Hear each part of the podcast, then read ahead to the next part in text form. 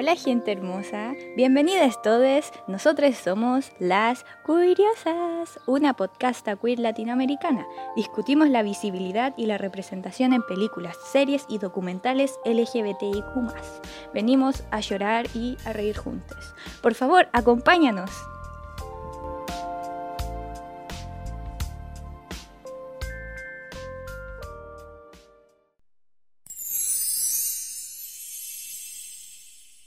Oli, aquí Lía, para presentarles la sinopsis de Margarita with a Straw. La película retrata a un personaje nunca antes visto en el cine. Laila es una mujer de la India con parálisis cerebral y es usuaria de silla de ruedas.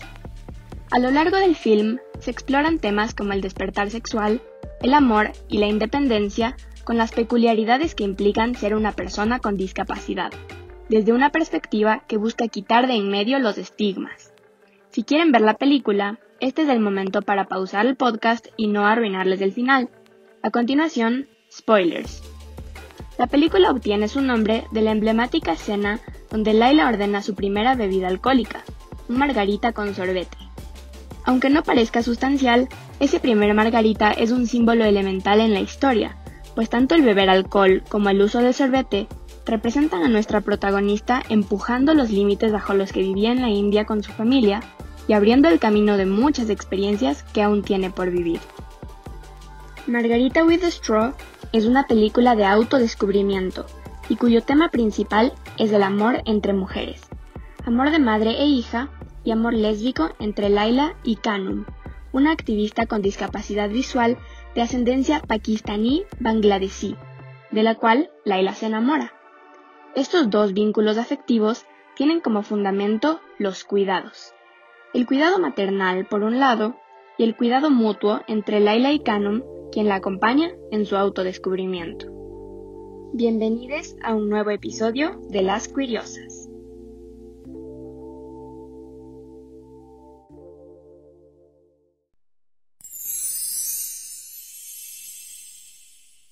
Hola queridas curiosas, soy Fer, estoy aquí con Jessie y una maravillosa invitada.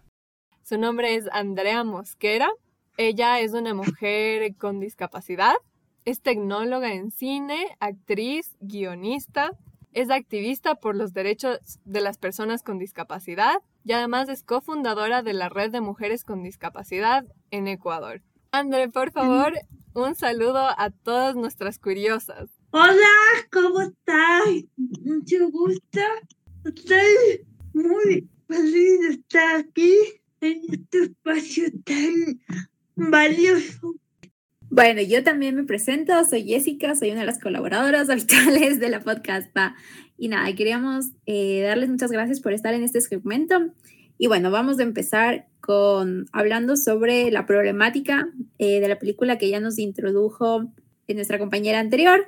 Queremos empezar hablando eh, sobre la, la historia un poco de esta película y de la problemática que vemos, o sea, no es como estas típicas películas que vemos como el sufrimiento de la persona discapacitada y que luego tal vez como que resurge así como súper, como si fuese mm, algo como que esperas o algo así, sino simplemente es como algo más que le condiciona en su vida y que por eso es como súper valiosa la película porque no es sobre las tragedias, sino sobre cosas que pasan en la vida y sobre cosas que pasa cualquiera, persona con discapacidad, persona sin discapacidad hemos estado muy acostumbrados a ver películas sobre discapacidad que son, como decía Jessie, grandes historias de lucha, súper inspiradoras, ay Dios mío, pero esta película es más, más realista. Y lo interesante también es que, a pesar de que presenta la discapacidad como algo normal, tampoco se olvida de cómo la discapacidad hace que la vida de una persona sea compleja. Entonces nos presenta algunas escenas, como por ejemplo cuando le están subiendo en la silla de ruedas o cuando gana un concurso y la persona que le da el trofeo dice como es porque este grupo tiene una persona con discapacidad y por eso tenemos que reconocer ese esfuerzo, que es como, ¿por qué?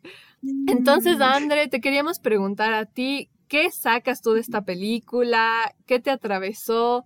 ¿Te gustó cómo se representaba la discapacidad? ¿Te recordó a otras películas que has visto del tema? A ver, para mí fue, fue un, un descubrimiento porque, o sea, esta película, yo la había escuchado, pero nunca la había visto. Y, y sabía, sabía que existía, pero, pero no, no me llamaba la atención porque el, el, el nombre, el nombre me parecía muy, muy, ¿cómo les puedo decir? Muy, eh, eh, como asistencialista, se puede decir. Y, yo tengo ya más de, de 10 años en este mundo del cine y la verdad estoy muy feliz de que me, me haya indicado esta película porque siento que, que ya, poco a poco se, se va dejando de, de lado este, este mirada que hay sobre las personas con discapacidad. Más allá de la discapacidad. Sea, siento que ahora ya hay, hay, hay más películas que, que sobre la situación que pasa a una persona con discapacidad. O no, o no es, no sobre superación, no habla de, de estas cosas de la, de la superación, de la, infantilización de las personas con discapacidad. Pero, sin embargo, sí creo que hay cosas que la directora o, o el director, no sé, no, no sé la verdad que sé, me di cuenta que, que sí, sí, sí quiso como, como tomarlo desde, desde una mirada más, más del lado humano más que todo. ¿Hay alguna escena que te haya gustado mucho o en la que hayas sentido identidad o en la que te hayas podido reconocer? Mm, La escena en la que le conocí a esta chica me encantó a mí porque es una escena, es una que abarca todo, todo lo que, lo que yo estoy tra- tratando de, hacer, que es luchar por los derechos de las personas con discapacidad. Y, y, y sí, aunque, aunque, aunque creo que la, la directora o el director, no sé qué, qué es, Es una directora, es una directora hindú. ya, aunque creo que directora no supo cómo tomarlo, que ellos se conocen, porque, porque para, para mí estuvo muy, muy superficial esa, esa, esa escena, porque siento que hay cosas que la persona con discapacidad tenemos full miedo. Por ejemplo, em, yo en lo personal tengo full miedo a que en una marcha se avalanche y no poder correr o no poder hacer, hacer algo. ¿No es cierto? ¿Tú alguna vez has ido a una marcha? ¿Nos hemos encontrado en alguna marcha, André? Sí, fui a la marcha del el 8 de, de marzo del año do- 2017, creo que. La verdad fue una experiencia súper, súper eh, enriquecedora, pero también, también tenía, tenía full, full miedo porque a pesar, a pesar de que iba, iba a mi full cuidar por las personas que estaban a, la, a mi alrededor, tenía ese, ese miedo constante de que si, de que si pase algo, ¿cómo, cómo, cómo, cómo, cómo, o sea, ¿qué me hacía? La- el siguiente tema del que queremos hablar es que, claro, como mujeres nos encontramos con muchísimos tabúes y estero- estereotipos que nos dificultan mucho o nos ponen trabas a explorar nuestra sexualidad.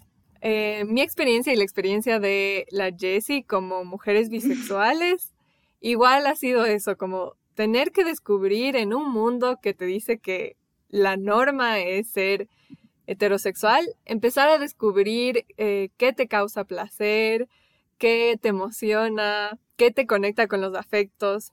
Esta película también es interesante porque habla de eh, la discapacidad y del sexo, que es algo que generalmente la gente no quiere pensar, miran otro lado, las personas con discapacidad son seres asexuados, ¿qué es eso? Pero nosotros podemos seguirle a este personaje en su descubrir sexual y en, en su exploración. Y es chévere porque muchas personas nos podemos conectar con todas las... eh, los momentos en los que vas aprendiendo qué te gusta, qué no te gusta. Entonces, a partir de esto, yo sé que tú también has hecho bastantes reflexiones igual sobre la sexualidad, sobre el sexo. Tú incluso dirigiste un corto que tiene que ver con la sexualidad y la discapacidad. Entonces, quería que nos cuentes un poco de tus experiencias, de tus exploraciones y también del trabajo que tú has hecho alrededor de la sexualidad. ¿Qué pudiste sacar de esta película?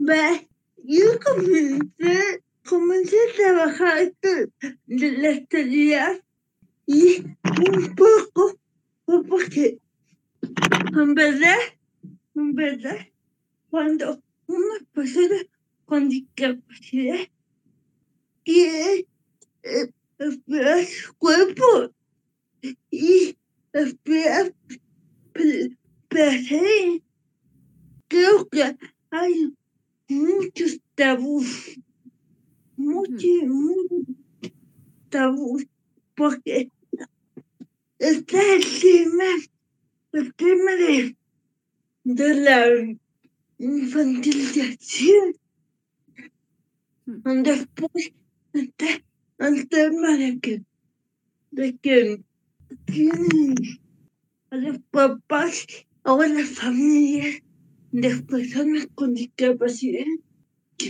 tienen miedo de que les hagan daño. O, o también tienen miedo de que, de que la, la mujer con discapacidad se quede embarazada es complicado el sistema porque hay solo un, un aparataje económico, social. Y jurídico. Que, que no permite que una mujer con discapacidad pueda tener un hijo o pueda decidir por sus propios medios sobre su propio cuerpo. Y eso, eso es algo que a, a mí, a mí me empujó a, a explorar esto de, de la discapacidad y la actualidad. Y, y me topé con varias, con varias, varias discriminaciones cuando, cuando yo, yo estudiaba cine. Yo hice un costo para un trabajo que, que tenía que hacer. Los cuatro estaban claro que, que yo quería hacer, hacer un costo que trataba de una chica con discapacidad que, que quisiera estudiar Primero me, me con que no había actores con discapacidad y que quieren hacer esta escena fuerte. Segundo, me topé con la discriminación y la humi- humi- humillación de las personas que dirigían el instituto donde estudiaba, porque cuando, cuando ya, ya terminó todo el rodaje, no, no, no me dejaron que, que se publique el foto porque decían que era muy fuerte para la sociedad y que no, y que no. Inclusive le llamaba a mis papás a, a pedir para que se pueda ver esta película. Fue como que, fue como que yo hubiera hecho una travesura. Me con otra, otra, o sea, manera de, de mirar la de las personas con discapacidad. Pero, pero no de, de, ese,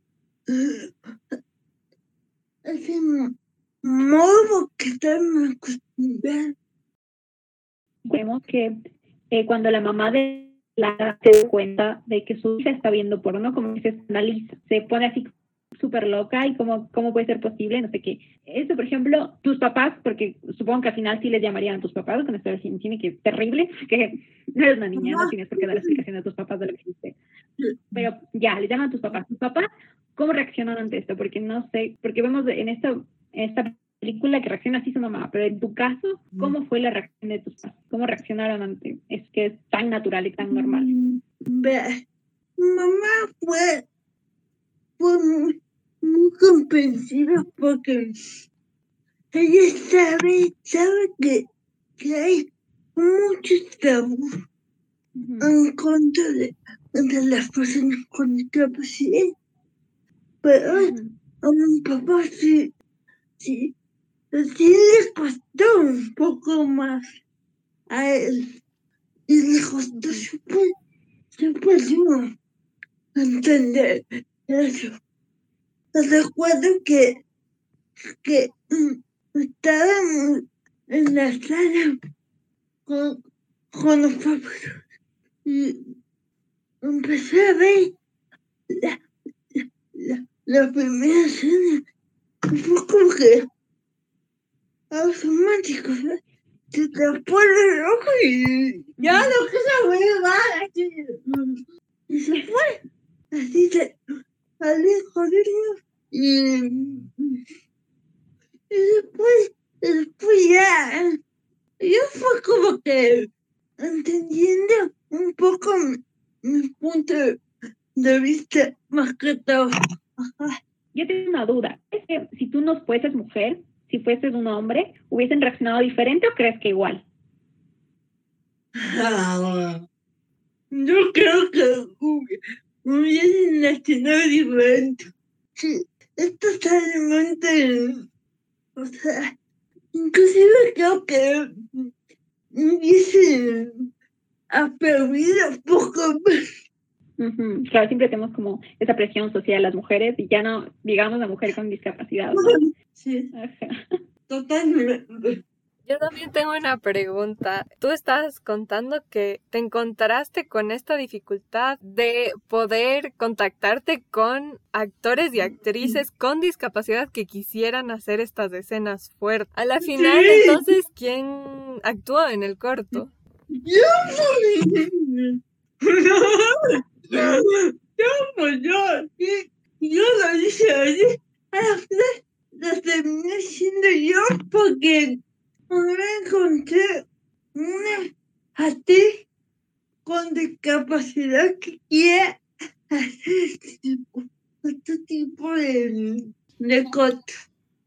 Porque, a ver, yo tengo un conflicto con, con las películas que son de actores normales, entre comillas, ante- interpretando una, a una persona con discapacidad cuando, cuando hay, hay este tipo de personas. O sea, no somos eh, estadístico parece, parece que, que no es. Claro, entonces, por ejemplo, en la película tenemos esta actriz, Malina, no, Kalki, no sé qué, no me acuerdo cómo se apellida, que ella no tiene discapacidad. ¿Qué piensas de esto? Esta actriz se preparó, o sea, se preparó observando a personas con discapacidad, fue la sombra de una mujer que Claro. tiene la discapacidad, pero claro, ¿qué piensas tú de, de este tipo de preparación? ¿Vale algo? Me encanta un conflicto, un conflicto porque el trabajo de, de un actor o actriz tiene que ser súper minucioso como para que le quede la, la cámara, ¿no es cierto? Ya, en ese punto, sí el trabajo de observación, de, conocimiento, de modificar su, su cuerpo a, a tal manera de que, de que sea creíble. Pero esto no quita que, que no haya artistas con discapacidad.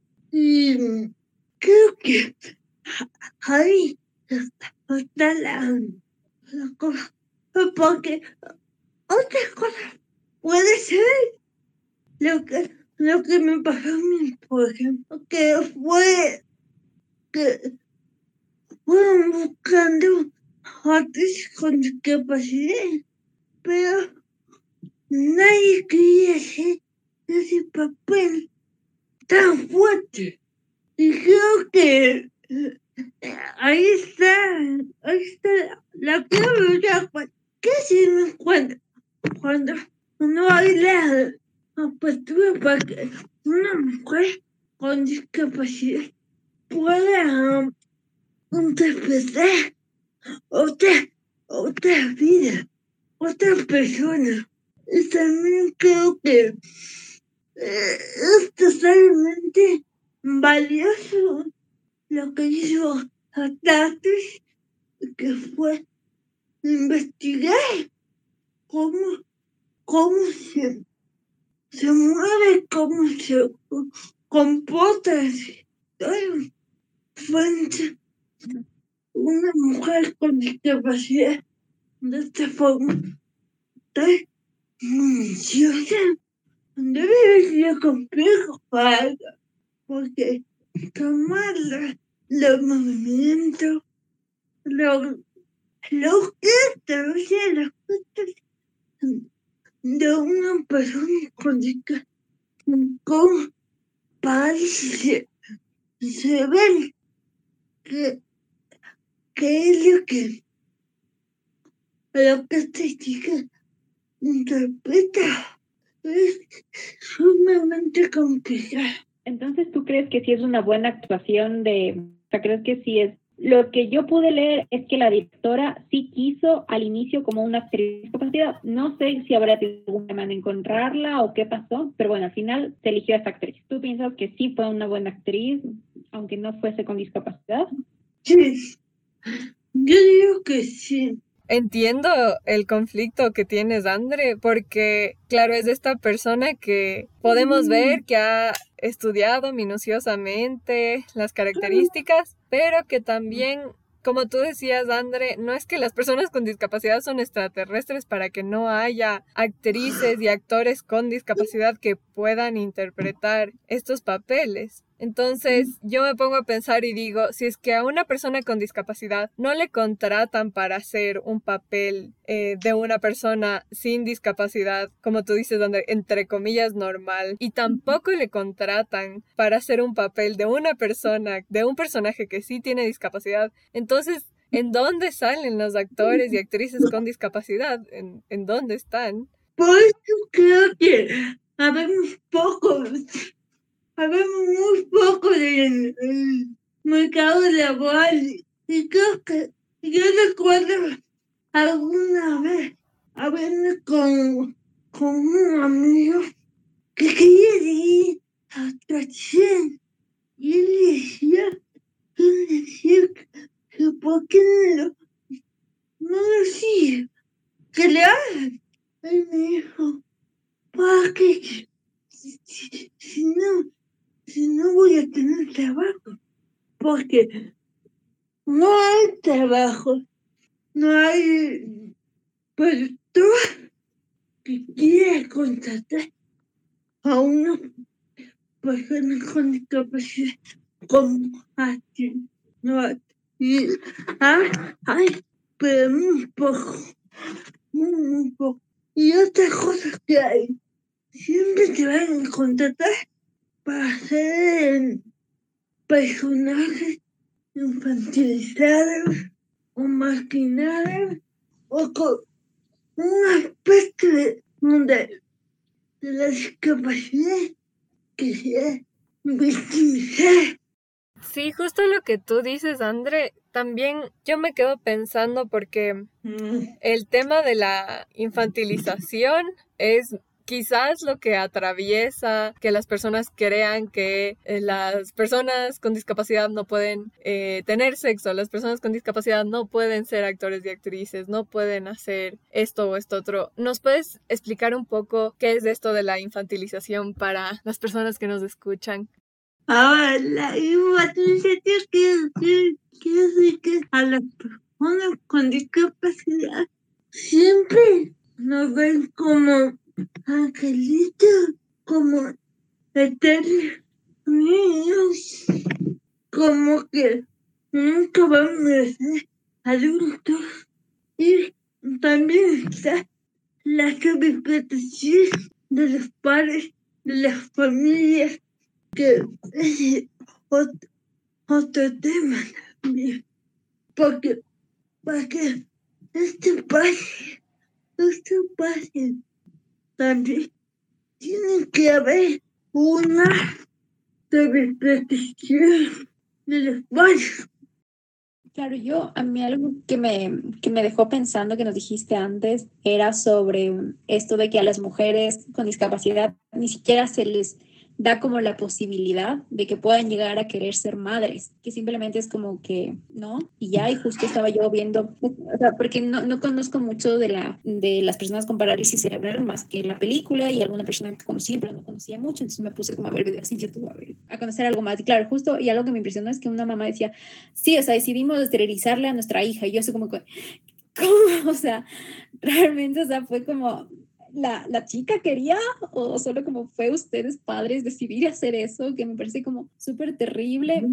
Porque sí, o sea, porque desde una parte también como vi, viéndolo desde el feminismo, que decimos como las mujeres tenemos que decidir sobre nuestro cuerpo. Nosotros tenemos la capacidad de decidir si sí, si no, si queremos, si no queremos, y que venga esta persona a decidir sobre su hija, me pareció como súper terrible y tenaz. Y ahora que tú nos cuentas también un poquito, nos contaste antes un poco sobre esto, sí me gustaría que nos cuentes un poquito más.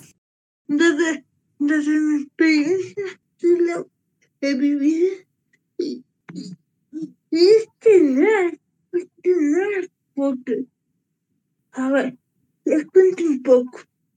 Cuando yo tenía 15 años, tenía que sacar un certificado para que para que mm, pueda pasar el año eh, mamá me, me llevó a un médico de un taller de bienestar social donde tenía que sacar el, el certificado. Bueno, me llevó y, y yo te cuento tan claro que le dije a mi mamá que, que si había pensado una posibilidad de esterilizar. Y fue como que, a ver, a ver, aguántese un poquito, porque, ¿por qué me está, me está preguntando eso? Y mi mamá le dijo, dijo que no, que se decisión y de mi propio juego. Pero hace dos años me volvió a pasar lo mismo. Fue como una ginecóloga para que me, me revisara y, y yo le, yo le empecé, le empecé a, a preguntar así cosas, cosas de, de mi cuerpo y, y cómo cuidé para quedarme así. Y fue como que primero hubo un silencio incómodo. Me quedé viendo así como dejaba de visualizar todas las cosas y me dijo, me dijo, ¿cómo? Tú no estás esterilizando todavía. Dato yo me levanté y me fui. Porque si fue fuerte, fue fuerte.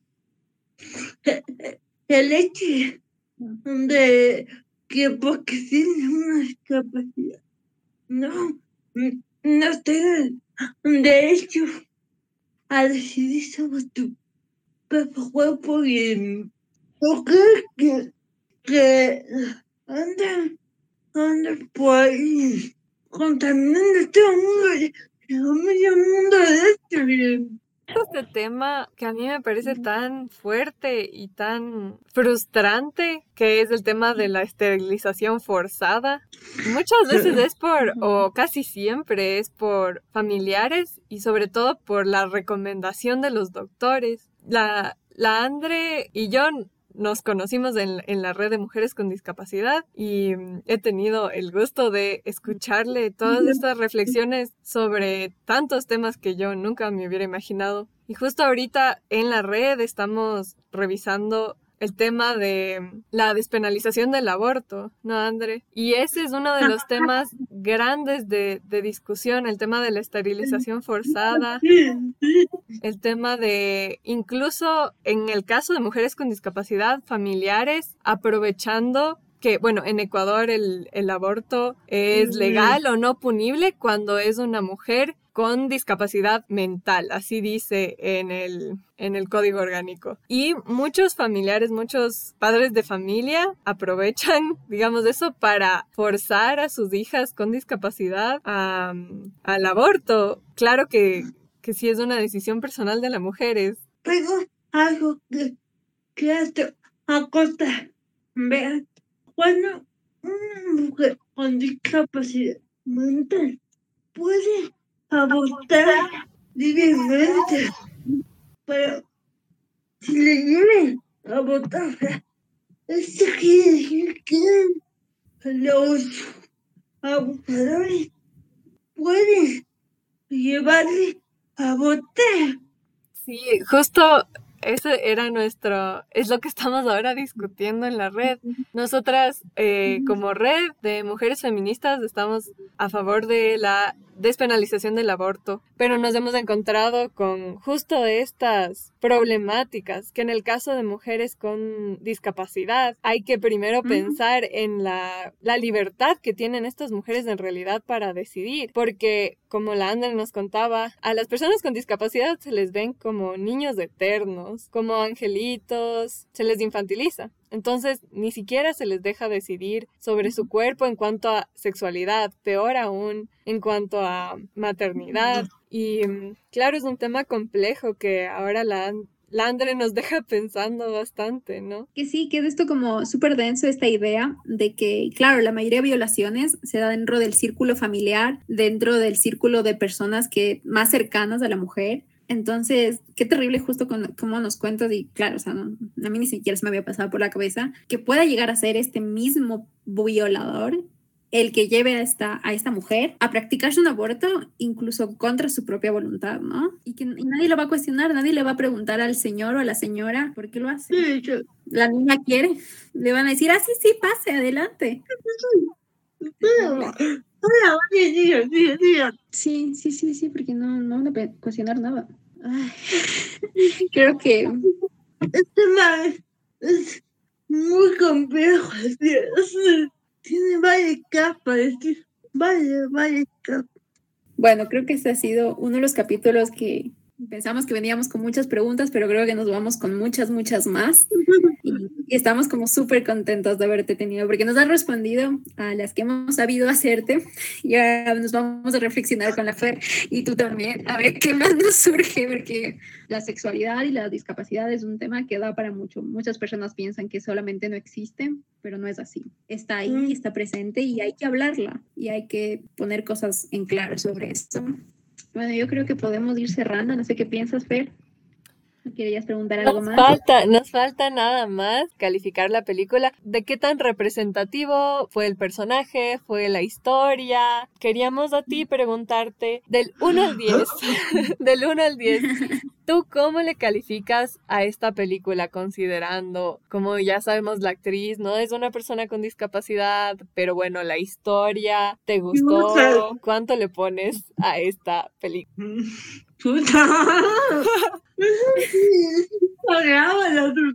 Yo diría que un 8. Sí, un 8. Tal vez podrías elaborarnos un poco por qué el 8. Argumenta. No vea un momento, porque creo que creo que el hecho de que, de que hay que contratar a una, a una mujer sin discapacidad y que no lo hayan tomado a pecho el tema de el tema de, de la infantilización del personaje. Creo que en esta época creo que se debe hablar más sobre que hay personas con discapacidad que tenemos una sexualidad pero tampoco es solo una actualidad, son varias actualidades. Y yo creo que no, no se toma tan, tan a pecho la película. O sea, sí lo, sí lo, sí está ahí, pero no profundiza en la película. Bueno, creo que se nos acabaron ahora sí las preguntas. No sé si tú nos quieras como decir algo más, cerrar con algo. ¿Yo? Sí, tú, como nuestra invitada, si nos quieres decir algo más. A ver, yo les quiero felicitar a ustedes porque la, la forma en contar que están habiendo este tipo de cosas como que wow, bueno, inclusive me, me puse a escucharle un poco y me parecía súper buena, súper buena la iniciativa. Y eso la felicito. Y hay una cosa que sí quisiera decir. Las mujeres con discapacidad tenemos, tenemos los mismos derechos que cualquier mujer. Y creo que, creo que con este tiempo tan polémico que estamos viviendo, también demos la voz a las mujeres con discapacidad que, que están, están teniendo este tipo de, de problemática.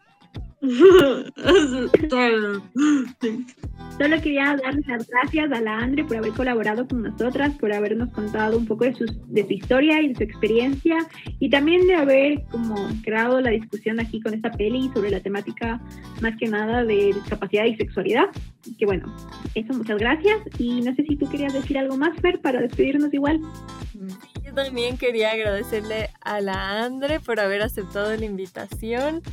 Siempre es muy emocionante conversar contigo y espero que todas nuestras curiosas eh, tengan muchas preguntas ahora sobre este tema y puedan investigar un poquito más también.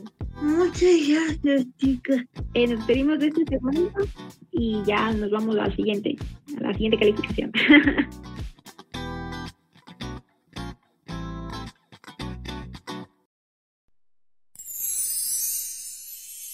Hola a todos. Bueno, ya nos encontramos ahora en el segmento de calificación en donde vamos a discutir pues un poquito rápidamente de cuántas papayas le vamos a dar a esta hermosa película. Bueno, a mí en lo personal me encantó, pero ok, ya discutiremos de esto.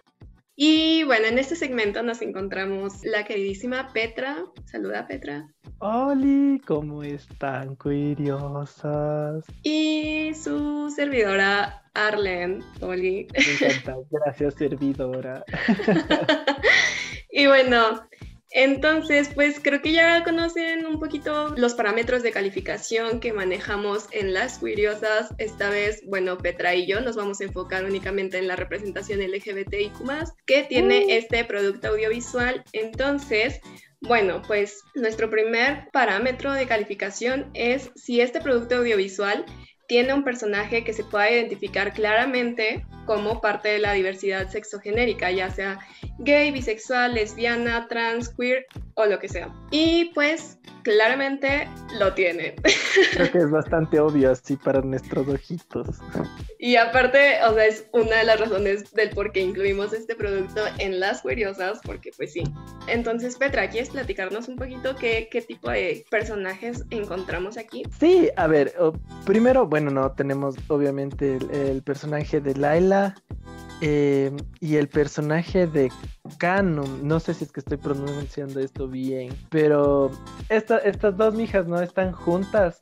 Y, algo que, me, que a mí me gustaba, que, a mí me gustaría como enfocarme de la representación en general de, esta película, es que me gusta que, ponte que, el, que el ser bisexual de, de, la Laila no es la parte central de, de, su personaje o de su desarrollo en general, sino es, o sea, es una historia mucho más grande, ¿no? La película es más o menos una historia de, de cómo ella descubre su amor propio y de cómo ella hace las paces con sus propias identidades, pero también con lo que quiere del mundo y con cómo interactúa con el mundo. O sea, es, es, un viaje en general como de, de, de ella, de, de, madurar y de crecer y de independizarse. Y, y, creo que su descubrimiento sexual y el descubrimiento de su sexualidad dentro de ese viaje es súper interesante y es súper chévere porque no se centra, o sea, como no es, no es la historia de, ah, ok, tenemos este personaje queer que tiene que, eh, que tiene que salir del closet frente a su, a su familia o cualquiera de esas cosas,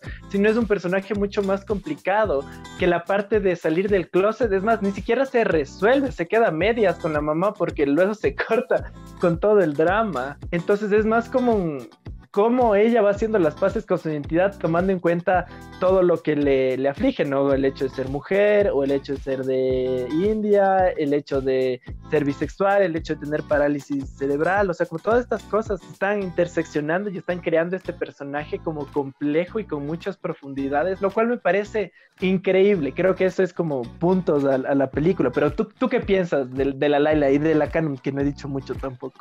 Totalmente. Y de hecho, esto se conecta con el segundo parámetro de, calificación, que justamente tomamos en cuenta si este personaje, el personaje principal, no debe ser únicamente ni predominantemente definido por su orientación sexual, como ya comentaste, ¿no? Que, eso, que toda la historia gire en torno a su sexualidad porque muchas veces cuando se hace esto se cae en reproducir muchos estereotipos. Entonces creo que el hecho de que ninguno de los personajes que forman parte de la diversidad sexual en esta película ninguna es como la única característica que les define, ¿no? Entonces eso me parece súper importante. ¿Cómo dices que se llama su, su novia? canum, Canum. En serio, no creo que esté pronunciando bien. Es que alguien sabe. Disculpen. Canum. Eh, en, en ningún momento tampoco se habla si ella es lesbiana, bisexual o cómo se identifique, ¿no? O sea, solamente está el hecho de que cuenta un poco de cómo salió del closet. Laila eh, sí se identifica como bisexual, pero ajá, como ya explicó Petra, no gira en torno a eso.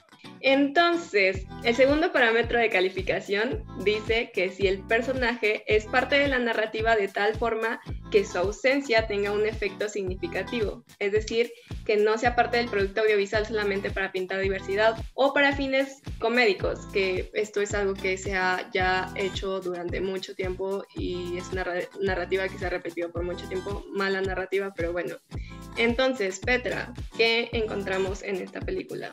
¿Sabes qué? Yo creo que la verdad, o sea, al fin y al cabo la representación es del personaje principal, entonces creo que su ausencia sí sería como algo que le quite muchísimo a la película, porque no habría película. Entonces creo que en ese sentido sí es, sí es sumamente relevante su importancia, pero también desde el punto de vista de la canon, siento que igual la presencia de ella en la película tiene un sentido y tiene, o sea, tiene toda una forma de construir también todo el desarrollo de la Laila como personaje de todas formas. Entonces yo siento que ahí la representación y el su ser de descubrir bisexual está como más o menos el propósito es demostrar que, que, que las personas somos complejas, ¿sí? O sea, que no podemos aislar, o sea, no podemos decirle a alguien como que, ajá, tú eres gay y chuta, serás mi, mi amiga o mi amigo gay por siempre hasta, hasta que se muere y siempre vas a decir, ah, sí, él es mi amigo gay.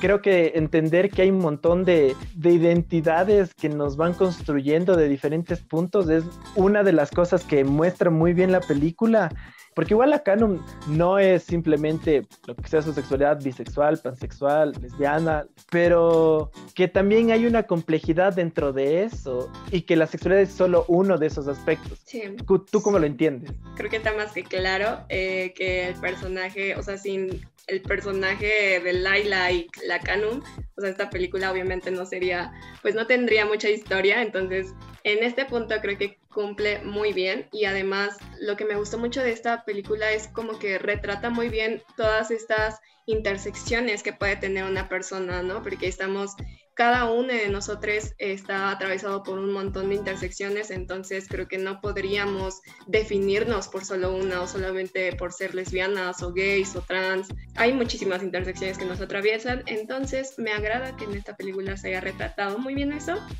So, check. Me gustó también, de hecho, esta, la, la parte en la que la, la, Laila se besa con el mijo rubio y tienen todo este encuentro sexual. sí. O sea, yo estaba sufriendo en esa parte porque dije como, no, Canon, les vas a romper el corazón. Pero igual estuvo interesante que pasara eso y, y, claro, son cosas que pasan. Exacto, o sea, y me parece lo bien que lo toma y la decisión igual de, de, de la película de al final que no se queden juntas. Sí, sí o sea, odié que no tuvieran un final feliz, pero... E, exacto, o sea, como me, me, parece que no es, no es algo a lo que estamos acostumbrados a exponernos. Y, y, me gusta que sea esta parte, o sea, en el que tampoco le, le santificas a nadie, o sea, como no porque es gay es el, el personaje perfecto o, o, no porque sea lo que sea, ya, ya, ya vas a de unita santificar a ese personaje solo porque es de cierta identidad, sino que le das profundidad y comete errores. Y más que nada es, es curiosa. Entonces yo creo que por eso me encanta más. Sí, ¿sabes qué? Ahora que dices esto de cómo retratan a Laila con todas sus intersecciones, eh, me gusta que justamente no tenga este papel de víctima, ¿no? Como de que, ay, es que es bisexual, es que apenas estaba descubriendo, o ay, es que tiene una discapacidad, o sea, nunca la ponen como víctima, es como una persona que tiene experiencias, que conoce, tiene todo su viaje, ¿no? Entonces es como bastante interesante cómo la retratan, a mí me encantó de verdad eso, digo, odié que no tuvieran un final feliz porque pues amo el amor sáfico, pero claro, o sea, es, es como más realista todo, ¿no? Entonces, pues sí, me gustó bastante. Y es que hay que preguntarnos quién hace esta película, ¿no? Y bueno, eh, creo que también es importante resaltar el hecho de que esta película está hecha por una directora hindú que además es bisexual. Entonces, muchas de las cosas que retrata en sus películas es también de experiencia propia y de sus propios sentires y, vivencias. Entonces, eso me parece muy interesante y creo que se ve muy bien reflejado. Por eso se ve muy bien reflejado, ¿no? Y pues nada, yo creo que le daría otra papaya por eso de que es una directora hindú bisexual. Sí, ya démosle todas las papayas. sí, bueno, entonces... Entonces, ajá, ya la, la hora do que motiva Creo que ni siquiera discutimos cuántas papayas le íbamos a dar. Es verdad, nos emocionamos tanto. Todos de acuerdo en que, o sea, yo digo que cinco papayas. Ok, yo, yo también, yo estaba entre 4, 5 y 5, entonces la verdad yo estoy full bien con 5 papayas, me encanta como representación LGBTIQ+, es de las mejores que vi. Sí, sí, creo que sí. So, hay que hacer esto de anunciarlo mejor. Pero yo solo quiero hacer una mención, porque quiero darle crédito a la directora, que no solo es directora, sino también fue la escritora y la productora de, de toda esta película, entonces trabajazo, por favor. Uy, sí, sí, sí, también. Ahora sí, podemos darle nuestra calificación. Entonces, las curiosas decidimos darle a esta película Margarita con es que no sé si decirlo en inglés o en español. marga ¿En español cómo se llama? Un, margarita con sorbete. Ah, es que aquí en México decimos popote. Ah, perdóname. Tienes razón. Popote, pitillo, sorbete. no, me da mucha risa, lo decir en inglés. Está bien. Acepto esta excepción. Sí, porque sí, como hay mucha variedad de... Entonces, margarita with a straw. With a straw, va, ya. Entonces, las curiosas decidimos darle a Margarita with a una calificación de... Redobles, por favor. Cinco papayas. Cinco papayas. Clap, clap, clap. Sí, aplausos, por favor, aplausos. Tengo orden aplaudir, abrazarse, llorar, porque esto ha sido una excelente representación. Muchas gracias. Muchas gracias. Y bueno, pues les dejamos. Bye. Bye.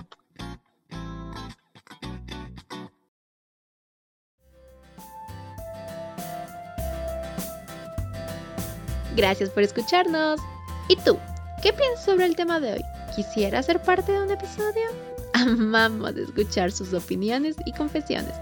Entérate cómo contactarnos en la descripción y síguenos en todas las redes sociales como arroba las barra baja curiosas. ¡Chao!